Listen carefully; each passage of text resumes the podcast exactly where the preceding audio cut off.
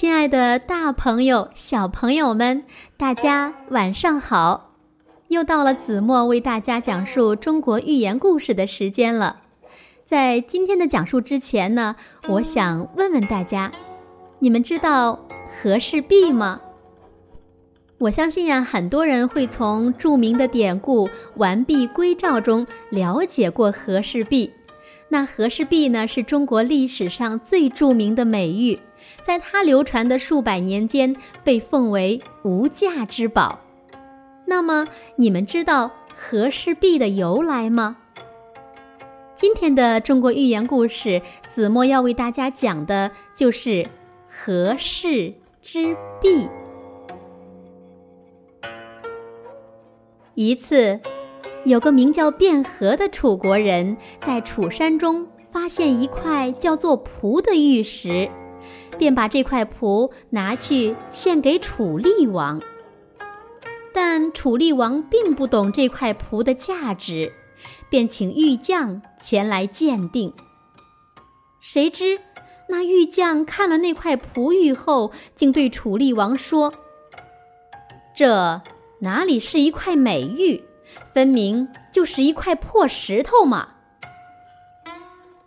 楚厉王听了这话。勃然大怒，立即命令手下人用刀斧砍掉了卞和的左脚。卞和只好忍痛含冤离去。楚厉王死后，楚武王即位，卞和又带着那块璞进宫去献给楚武王。楚武王也找了一位玉匠来鉴定那块璞，可玉匠仍然说那块璞是一块普通的石头。卞和又因此被砍掉了右脚。楚武王死了以后，楚文王即位。一天，卞和抱着那块璞来到楚山脚下。失声痛哭起来，卞和就这样一连哭了三天三夜。这件事呀，很快就传到了楚文王的耳朵里，于是他连忙派人到楚山询问情况。那差官见了卞和以后，问道：“天下受砍脚之刑的人很多。”唯独你如此的悲痛不已，这到底是为什么呀？卞和回答说：“唉，我并不是因为脚被砍断才这样悲痛，我痛心的是，一块宝玉却被人说成是烂石头。”差官回去后，将卞和的话原原本本地告诉了楚文王。楚文王立刻命令玉匠用凿子把璞的表层敲掉。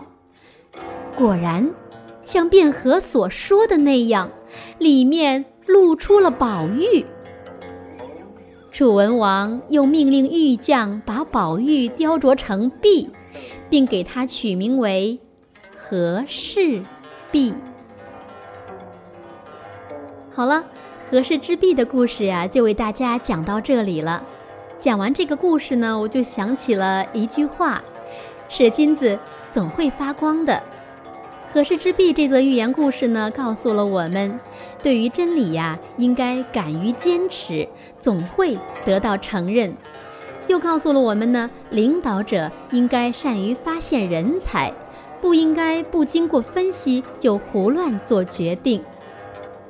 今天的节目到这里呢，又该和大家说再见了，亲爱的大朋友、小朋友们，晚安喽。